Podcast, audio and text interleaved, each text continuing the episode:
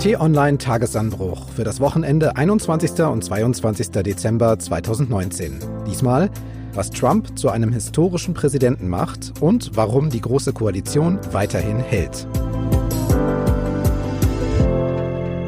Willkommen im Wochenende und zum Vorweihnachtsfinale. Mein Name ist Marc Krüger und zum letzten Mal in diesem Jahr möchten wir auf die Woche zurückblicken ein bisschen einordnen und analysieren. Genau dafür ist T-Online-Chefredakteur Florian Hamster. Hallo. Hallo und herzlich willkommen.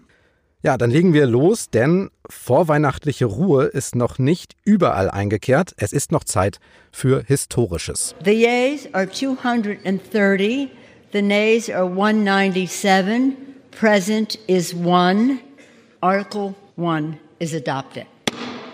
Abstimmungsergebnis Hammerschlag und Donald Trump ist der dritte US-Präsident der Geschichte, gegen den der Kongress in Washington ein Impeachment-Verfahren eröffnet. Das Ziel, der Präsident soll des Amtes enthoben werden. So beschlossen von der demokratischen Mehrheit der Abgeordneten im Repräsentantenhaus in dieser Woche. Die Vorwürfe Machtmissbrauch im Amt und Behinderung des Kongresses. Trump ist zu dieser Zeit auf einer Wahlkampfveranstaltung in Michigan und deshalb gibt es quasi eine Live-Reaktion vom Präsidenten. Oh, I think we have a vote coming in. So we got every single Republican voted for us. Whoa. Der stellt fest, dass alle seine Republikaner geschlossen gegen das Impeachment gestimmt haben, nicht ein einziger ausgeschert ist und sogar drei der gegnerischen Demokraten hätten für ihn gestimmt. Florian, das ist ja fast eine Gabe. Trump dreht selbst diese historische Abstimmung gegen ihn mit Worten quasi in einen kleinen Erfolg für ihn. Das ist eine enorme politische Gabe, die er hat. Jetzt mal ganz abgesehen von dem Inhalt, ist er ein Machtpolitiker, der es schafft, aus jeder Situation das für sich herauszuziehen, was ihm hilft und das dann so zu verkaufen, wie er es ja auch schon früher gemacht hat, ja, mhm. als Dealmaker, als Immobilienmogul, so eben jetzt auch als Politiker, dass er seine Leute damit entzündet, ihnen Stoff an die Hand gibt, um ihn weiter zu unterstützen. Ja, begnadetes Talent. Was er dann aber nicht macht, ist auf die Sache eingehen. Angeklagt ist Trump ja, weil er versucht haben soll, sich Vorteile im kommenden Wahlkampf zu verschaffen, und zwar bei einem Telefonat am 25. Juli mit dem neuen ukrainischen Präsidenten Zelensky. Der sollte Untersuchungen einleiten lassen gegen den ukrainischen Gaskonzern Burisma und in dessen Aufsichtsrat saß zu diesem Zeitpunkt Hunter Biden, Sohn von Joe Biden, ehemaliger Vizepräsident. Und Joe Biden hatte kurz vorher angekündigt, gegen Trump bei der Präsidentschaftswahl anzutreten. Um Druck zu machen auf Zelensky soll Trump versprochene Militärhilfen erstmal zurückgehalten haben. Das Ganze heißt jetzt kurz Ukraine-Affäre. Entscheidende Frage ist, reicht das, um einen Präsidenten aus dem Amt zu kriegen? Na, das muss der weitere Prozess noch aufklären. Die Indizien, die auf dem Tisch liegen, reichen sehr weit, sind sehr stichhaltig, aber es gibt eben nicht die viel zitierte Smoking Gun, also den letztendlichen Beweis, dass Donald Trump zum Beispiel in einer Aufnahme, die schon vorläge, dem Zelensky sagte, mach das, dann bekommst du X, oder wenn du es nicht machst, bekommst du es eben nicht. Ähm, die gibt es bislang nicht. Möglicherweise kriegen wir das noch, ja, weil ja noch gar nicht alle Unterlagen und Telefongespräche wirklich dann ausgewertet und der Öffentlichkeit zugänglich gemacht worden sind. Aber alles, was auf dem Tisch liegt, reicht schon sehr weit.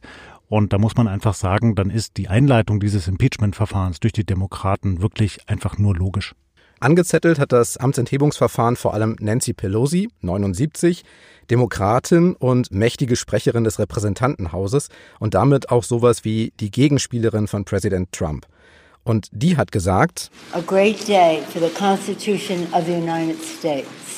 A sad one der 18. Dezember sei ein großartiger Tag für die Verfassung, aber auch ein trauriger für Amerika, weil der Präsident durch seine Rücksichtslosigkeit die Demokraten quasi zum Impeachment gezwungen habe.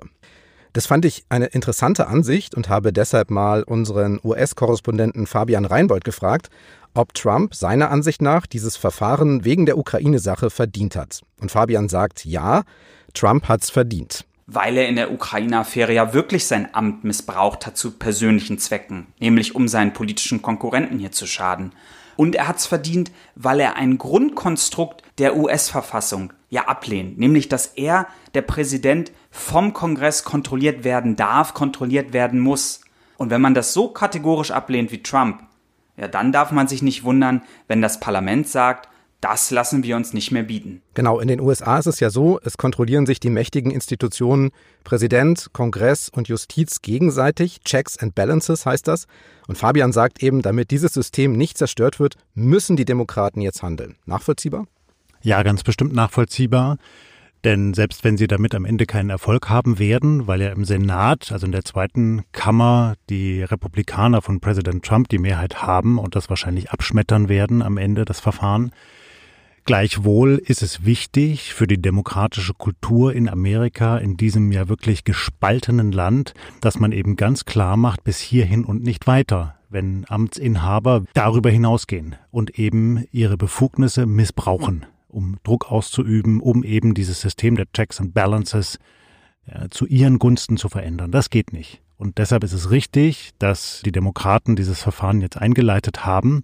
Ganz interessant dabei, sind ja die Framings. Also mhm. die Art und Weise, wie die beiden Parteien versuchen, diesen Prozess in ihrem Sinne für die Öffentlichkeit zu deuten. Wir haben gerade den Präsidenten gehört, der dann nicht mehr über die Anklage redet, sondern nur noch über seine Unterstützer. Ja, und da gesagt hat, guck mal, so viele Republikaner unterstützen uns, selbst wenn es weniger waren im Repräsentantenhaus. Genauso hat Nancy Pelosi als demokratische Mehrheitsführerin auch so ein Framing dort in ihrer Rede dem Ganzen mitgegeben wir haben es gerade einmal gehört, dieses Wort sad.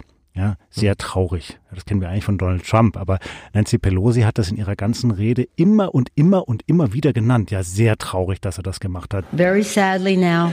Sehr traurig, dass die Vereinigten Staaten in dieser Situation sind. Sadly. Sehr traurig, dass wir dieses Verfahren einleiten müssen. I solemnly and sadly open the debate on the impeachment of the President of the United States. Sie hat das so häufig gemacht, dass Stephen Colbert, einer der berühmten Late-Night-Talker in Amerika, das sehr schön auf die Hörner genommen hat. Fantastisch. But first, sadly, we are solemnly sad about this solemn, sad solemnness that is this sad, sad, solemn, sad day. Und das ist natürlich auch der Versuch eines Framings klar zu machen, nicht wir sind die Bösen, wir äh, Demokraten, die wir den Präsidenten attackieren, sondern der ist der Übeltäter, der hat sich gegen die Verfassung gestellt und das ist sehr, sehr traurig und wir können eigentlich gar nicht anders, als ihn anzuklagen. Trotzdem sagt die Realität, es ist höchst unwahrscheinlich, dass Trump durch dieses Impeachment tatsächlich abgesetzt wird. Die Hürden dafür sind hoch. Beide Parlamentskammern, Repräsentantenhaus und Senat, müssen nämlich dafür stimmen. Im Repräsentantenhaus haben die oppositionellen Demokraten seit einem Jahr die Mehrheit. Jetzt wird ein Verfahren im Senat der anderen Kammer eröffnet und da haben erstens die Republikaner die Macht, also Trumps Partei, und zweitens braucht es dort eine Zweidrittelmehrheit, das sind 67 Senatoren, höchst unwahrscheinlich, dass das zusammenkommt. Ja, die amerikanische Politik und die Gesellschaft sind ohnehin gespalten. Deshalb lass uns noch mal Fabian in Washington hören, den ich gefragt habe. So richtig schaden kann das Impeachment dem Präsidenten kaum, aber vielleicht der Gesellschaft, die ja jetzt schon in einem höchst polarisierten Zustand ist. Schlimmer geht's ja bekanntlich immer. Die Gesellschaft ist ja hier äh, extrem gespalten, die mediale Öffentlichkeit und auch die Politik in Washington. Wir haben es jetzt ja bei der Abstimmung gesehen. Demokraten haben fast geschlossen dafür gestimmt. Ein Demokrat, der dagegen stimmen wollte, hat schon angekündigt, die Partei zu verlassen. Und die Republikaner hatten im vergangenen Sommer den ähnlichen Fall. Dort hat einer gesagt, Trump hat sich schon in der Russland-Affäre schuldig gemacht und hat sofort die Partei verlassen. Also es gibt gar keinen Raum mehr für Abweichler, keinen Raum für Kompromiss. Und das ist natürlich eine ja, ziemlich traurige Situation und eine höchst problematische Situation. Und ein Ausweg daraus, tja, den sieht hier im Moment gerade wirklich niemand. Ein Land ohne Kompromisse und ohne Ausweg. Ja, das ist wirklich tragisch. Denn diese Spaltung betrifft ja nicht nur das politische Washington, sondern so wie es Fabian sagt, ist es ja im ganzen Land. Einzelne Bundesstaaten gegeneinander. Der Riss geht durch Freundschaften, Familien, Ortschaften und macht natürlich etwas mit dieser Gesellschaft. Ja, also es ist sehr schwierig, dass sich das ganze Land mal wieder hinter eine Idee stellt. Was das sein könnte, steht in den Sternen.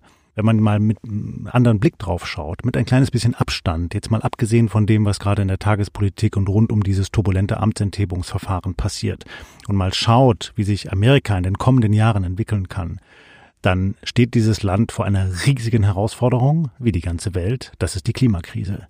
Und man hört jetzt aus immer mehr Staaten, beispielsweise aus Kalifornien, immer mehr Stimmen, nicht nur von Linken, auch von Konservativen, auch von Republikanern, die sagen, das muss unsere große Aufgabe in Zukunft sein, dass wir als eines der führenden Länder, das CO2 ausstößt, aktiv was dagegen tun. Und von Donald Trump ist das nicht zu erwarten, aber wenn wir jetzt mal drei, vier, fünf, sechs, sieben Jahre in die Zukunft schauen, könnte das vielleicht etwas sein, wo es Politikern gelingt, die Mehrheit des Landes wieder hinter sich zu versammeln. Denn da muss was passieren. Gucken wir vielleicht konkret erstmal auf das nächste Jahr. Da ist ja auch Wahl in den USA. Der Wahlkampf hat für Trump sowieso schon begonnen oder vielleicht hat er auch eigentlich nie damit aufgehört mit Wahlkämpfen. Mittendrin jetzt dieses Impeachment, das nahezu aussichtslos ist, zumindest um den Präsidenten abzusetzen. Lass uns nochmal von Fabian zusammengefasst hören, was die Amerikaner eigentlich so fühlen, ob die für oder gegen dieses Verfahren sind, was das mit denen macht. Ja, das Impeachment weckt Emotionen, weil Donald Trump Emotionen weckt, ja, auf beiden Seiten. Die einen vergöttern ihn, die anderen hassen ihn und in der Mitte gibt's gar nicht mehr so viele Leute. Also die Demokraten haben versucht, diese unabhängige Mitte für sich mit dem Impeachment zu gewinnen. Aber die Umfragen zeigen uns, dass das gar nicht so gut geklappt hat. Was geklappt hat, ist, dass ihre Basis gefüttert ist, dass die demokratischen Wähler das honorieren, dass die Partei das jetzt durchgezogen hat, dass sie Trump mal die Stirn geboten hat. Und Trump wiederum, der kann auch mobilisieren, weil er sagt, schaut mal, das war alles ein unfairer Prozess gegen mich und gegen euch, meine Wähler. Also sehen wir, dass wieder einmal die beiden Flanken gestärkt werden, dass diese Emotionalität zunimmt. Und nach den Feiertagen starten wir jetzt hier ins Wahljahr und es ist total klar, dass der Wahlkampf 2020 sehr heftig wird und sehr emotional. Das klingt ja, wir haben schon ein bisschen drüber gesprochen, nach einer weiteren Spaltung. Die beiden Flanken sind sozusagen gefüttert. Wo bleibt die Mitte? Ja, ganz schwierig. Ich sehe die genauso wenig wie Fabian gegenwärtig. Eben die ganze Politik ja, ist geprägt von diesen Gegensätzen, scharfen Gegensätzen. Das wird sich, denke ich, noch verschärfen im Zuge des Wahlkampfes. Das wird ein wildes, turbulentes Jahr. Und ich schätze den Donald Trump so ein, dass man von ihm auch Überraschungen erwarten muss.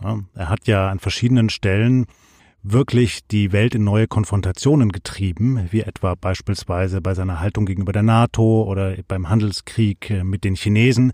Und wenn es jetzt so sein sollte, dass dieses Impeachment-Verfahren dazu führt, dass er wirklich noch mehr Gegenwind bekommt, jetzt im nächsten Jahr, dann könnte es sein, dass wir von ihm auch noch ganz andere Kurzschlussreaktionen zu erwarten haben. Ich will es nicht beschwören, aber wenn wir uns die amerikanische Geschichte ansehen, dann gab es immer wieder Momente, in denen unter Druck geratene Präsidenten zum Beispiel einen Konflikt im Ausland angezettelt haben, bis hin zu Kriegen. Ich hoffe nicht, dass das passiert, aber dem Trump würde ich das zutrauen. Obwohl er eigentlich ja als Isolationist gilt und sich damit rühmt, dass er die amerikanischen Soldaten nach Hause geholt hat. Wer weiß, ja, da kann noch viel passieren. Spätestens mit dem Impeachment ist Trump ja ein Eintrag in die Geschichtsbücher sicher, das haben wir festgestellt. Aber auch davor hat er ja, das können wir so sagen, seinen Stil durchgezogen, sich nicht groß verbogen, nur sein Ding gemacht, sein Land über allem. Deshalb zum Abschluss die Frage, ist Trump vielleicht jetzt schon in vielerlei Hinsicht ein historischer Präsident? Ja, ganz bestimmt. Viele sehen ihn eher negativ, aber die Art und Weise, wie er Politik macht, auch wie er dieses Amt errungen hat, wie er kommuniziert mit der Öffentlichkeit, auch ja häufig abseits der Presse. Er kommuniziert direkt über seinen Twitter-Kanal mit seinen Anhängern. Das ist eine ganz neue Form der Politik und viele andere Staatsmänner, überwiegend Populisten in anderen Ländern wie Boris Johnson in Großbritannien, wie Matteo Salvini in Italien, wie Viktor Orban in Ungarn und viele mehr, haben sich ein Beispiel an ihm genommen. Insofern ist er eine historische Figur.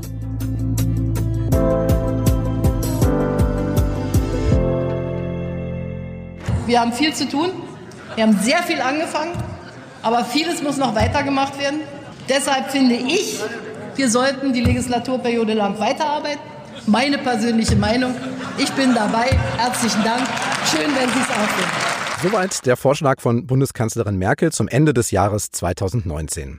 Dass das überhaupt ein Thema ist zwischen Regierungsparteien mitten in einer Legislaturperiode, hat ja auch damit zu tun, wie diese Koalition Anfang 2018 zustande gekommen ist. Die mangelnde Begeisterung auf vier weitere Jahre schwarz-rote Koalition hat sich niedergeschlagen in einer Halbzeitbilanz, die im Koalitionsvertrag vereinbart wurde, vor allem auf Wunsch der GroKo-müden SPD. Hinzu kam in diesem Jahr dann die überraschende Personalsuche bei den Sozialdemokraten, eben nach dem Rückzug von Partei- und Fraktionschefin Andrea Nahles Anfang Juni. Und hinzu kamen weiterhin miese Umfragewerte, vor allem für die SPD, aber auch für die Union und, ich sage mal, fehlendes Kanzlerpersonal, zumindest zu diesem Zeitpunkt. Jetzt war also Bilanzzeit, eine Sollbruchstelle, falls es in der Koalition nicht so läuft. Und beim Bilanzziehen sind wir ja gerne mit dabei. Deshalb, Florian, wie läuft's denn mit der schwarz-roten Koalition jetzt zur Halbzeit? Wie viel Zeit gibst du mir? Oh, ein paar Minuten. ja, wie man es nimmt.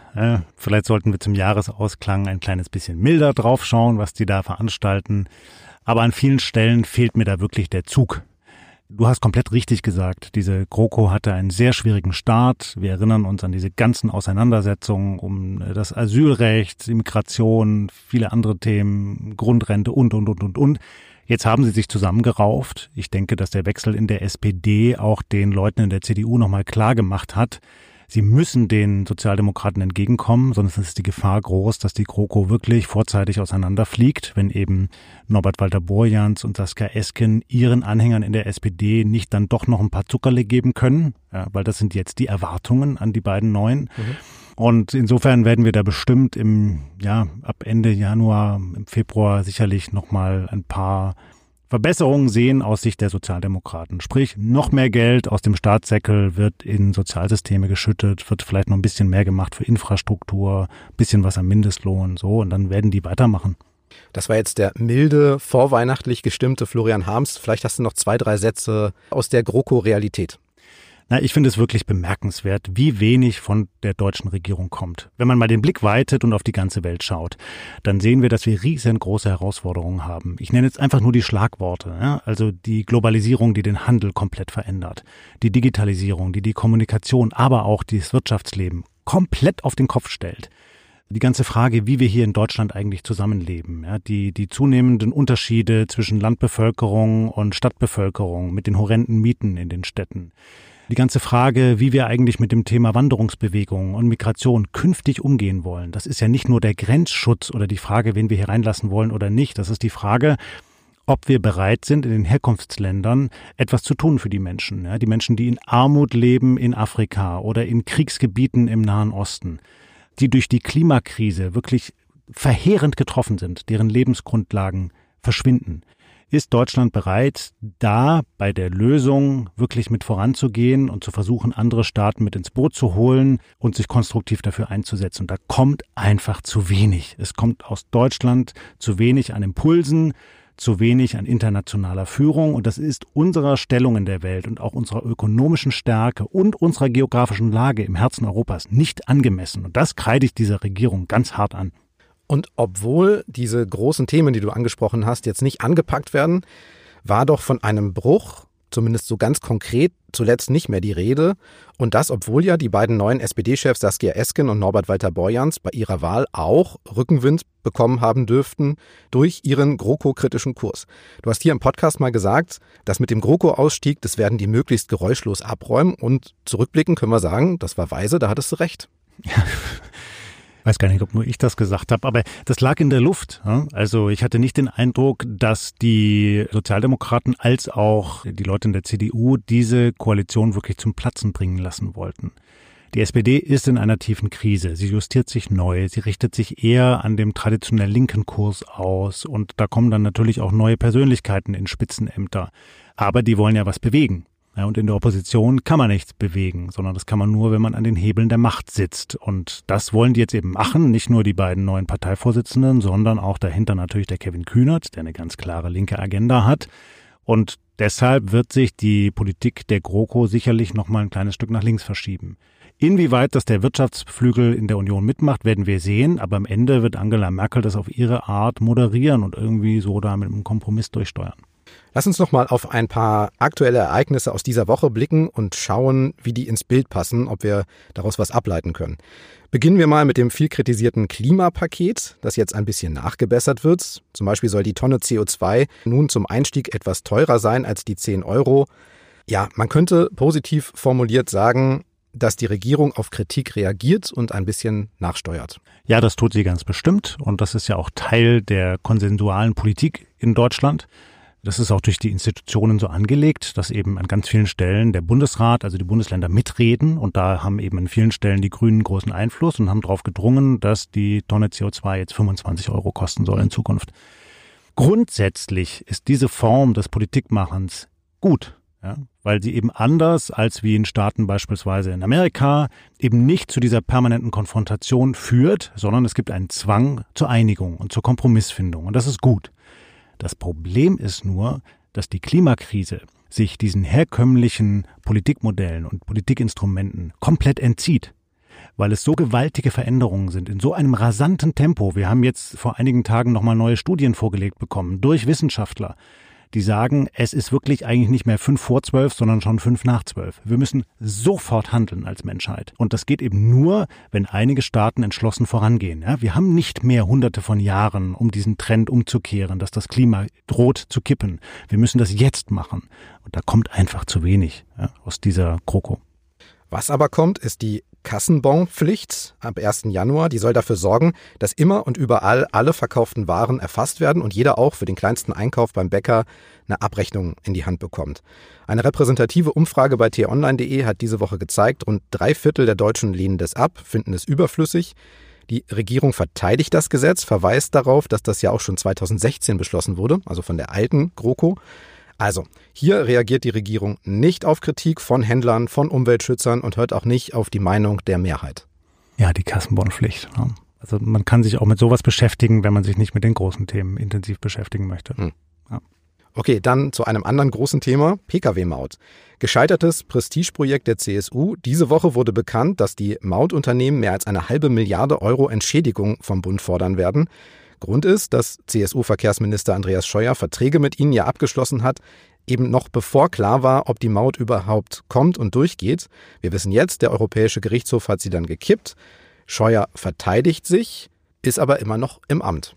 Ja, und es ist ja noch gravierender. Wir erinnern uns an das Bild von Herrn Scheuer, wie er bei der ersten Sitzung des Untersuchungsausschusses mit einem kleinen Handwerklichen ankam und da waren die ganzen Aktenberge drauf. Mhm. Damit wollte er kamerawirksam Transparenz dokumentieren. Und jetzt kommt raus, dass seine Leute aus dem Ministerium einzelne Akten wieder zurückgeholt haben aus dem Bundestag und geschwärzt haben. Zack, vertraulich Siegel drauf. Ja, das ist das Gegenteil von Transparenz. Dieser Mann ist hochgradig unter Druck. Wenn man ihn gerade erlebt, auf Terminen, jetzt nicht vor der Kamera, sondern mal drumherum im politischen Berlin, merkt man ihm das auch an. Ich denke, in seinem Kopf ist die ganze Zeit nur noch dieses Thema. Er beschäftigt sich da quasi mit diesem Mautdebakel. Und wir haben es ja schwarz auf weiß durch den Bundesrechnungshof bekommen. Das geht so gar nicht, was dort passiert ist. Ja, da sind Millionen an Steuergeldern in den Sand gesetzt worden. Äh, also Minister sind in Deutschland schon wegen viel kleinerer Gründe zurückgetreten. Der Mann ist überfällig. Also, Andreas Scheuer ist unter Druck, das halten wir hier fest. Wer ist denn vielleicht noch besonders auffällig als Minister in der Bundesregierung? Vielleicht auch erstmal ein paar Positivbeispiele. Wer ist dir aufgefallen? Naja, positiv fallen mir auf insbesondere drei. Franziska Giffey als Familienministerin aus der SPD, dann Gesundheitsminister Jens Spahn von der CDU und Arbeits- und Sozialminister Hubertus Heil von der SPD. Und da fällt einfach auf, Sie versuchen sehr stark an den Sachthemen dran zu bleiben und haben etwas Kluges gemacht. Sie haben sich über die Parteigrenzen hinweg zusammengetan. Die drei.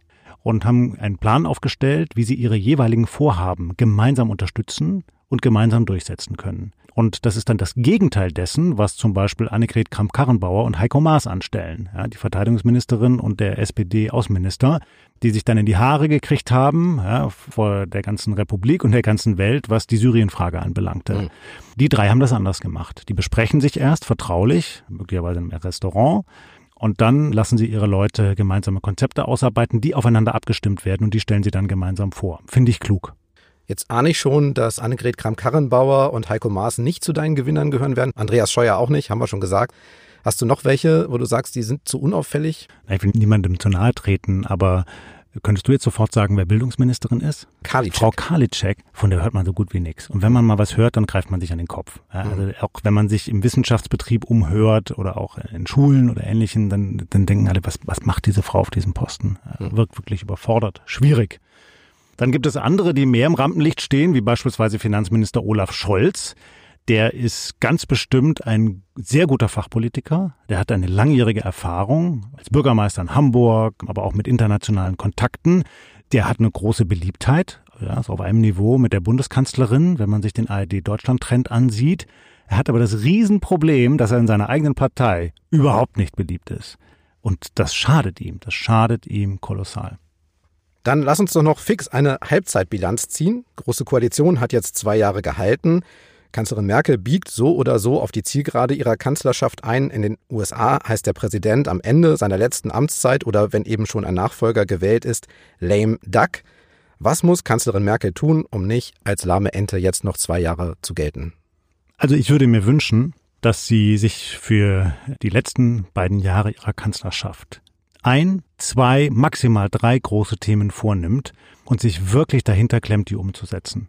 Ich ahne, dass sie eines dieser Themen bereits gefunden hat. Das sind die Verhandlungen über den EU-Haushalt. Da geht es vordergründig um Geld. De facto geht es um viel mehr. Es geht um Macht, um Einfluss. Es geht um die Frage, kann man zum Beispiel die Länder in Osteuropa über diesen Hebel dazu zwingen, auch Flüchtlinge aufzunehmen? Es geht um den Agrarhaushalt in Europa und damit zusammenhängt die Frage, wollen wir Europäer uns weiter die verheerende Exportpolitik leisten, die in Afrika Menschen die Lebensgrundlagen raubt und, und, und, und, und. Deutschland wird noch den Vorsitz in der EU-Ratspräsidentschaft haben und das ist eine ganz wichtige Zeit, dieses halbe Jahr. Da kann Angela Merkel die europäische Politik nochmal entscheidend prägen. Ich würde mir auch wünschen, dass sie sich deutlich stärker hinter die Bekämpfung der Klimakrise klemmt, ahne aber, dass da nicht mehr viel kommen wird. Das wird sie versuchen auslaufen zu lassen. Der Druck von der Straße wird größer werden und das wird ihr am Ende anhaften bleiben als ein Makel ihrer Kanzlerschaft.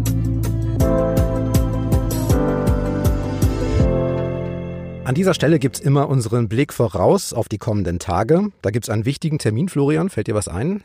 Irgendwas mit einem Bäumchen, ne? Genau. Und da soll ja Ruhe einkehren und Besinnlichkeit, das ist auch okay. Wenn was passiert, erfahren Sie es natürlich jederzeit auf t-online.de und in der App. Aber es läuft ja auch bei uns schon in der Redaktion die Planung fürs nächste Jahr. Deshalb lass uns doch, Florian, ausnahmsweise mal schauen, welche großen Termine uns 2020 im nächsten Jahr beschäftigen werden. Also es sind viele. Der Januar wird gleich mal turbulent. Er wird auch sehr bunt. Ich habe gerade noch mal mit unserer Unterhaltungschefin gesprochen, die ganz viel vorhat. Viele Leute lehnen das Dschungelcamp ab. Ich finde es großartig. Ich finde, das ist so etwas wie vielleicht früher Brot und Spiele im Altertum ja, und gucke das mit großen Freuden. Und unsere Kolleginnen und Kollegen im Unterhaltungsressort werden das mit genauem Blick sezieren und auch durchaus mit Augenzwinkern berichten darüber. Wir haben die Handball-EM in Österreich, Schweden und Norwegen Anfang des Jahres. Wir haben dann aber auch vor allem im weiteren Jahresverlauf andere große Sportereignisse. Denken wir mal an die Fußball-EM in elf europäischen Städten. Denken wir an die Olympischen Spiele in Tokio. Wir haben große Politikereignisse, ja, der Brexit. Äh, nach jetziger Planung werde ich Ende Januar nach London reisen und nochmal intensiver dann über den Moment des Ausstiegs berichten. Wir haben das Gedenken an 100 Jahre Versailler Vertrag im nächsten Jahr. Mitte Januar ist Wladimir Putin seit 20 Jahren im Amt. Guter Anlass, nochmal nach Russland zu schauen, was da eigentlich los ist mit dem aufkommenden Unmut in der Bevölkerung. Und wir haben natürlich die amerikanischen Präsidentschaftswahlen im Herbst. Ich habe mich mit dem Fabian, unserem Amerika-Korrespondenten, schon mal ein bisschen darüber ausgetauscht und wir sind uns einig, Vollgas geben. Da wollen wir mit T-Online auf allen Kanälen erklären, analysieren, deuten, damit unser Publikum einfach das Beste herausziehen kann aus dieser Berichterstattung.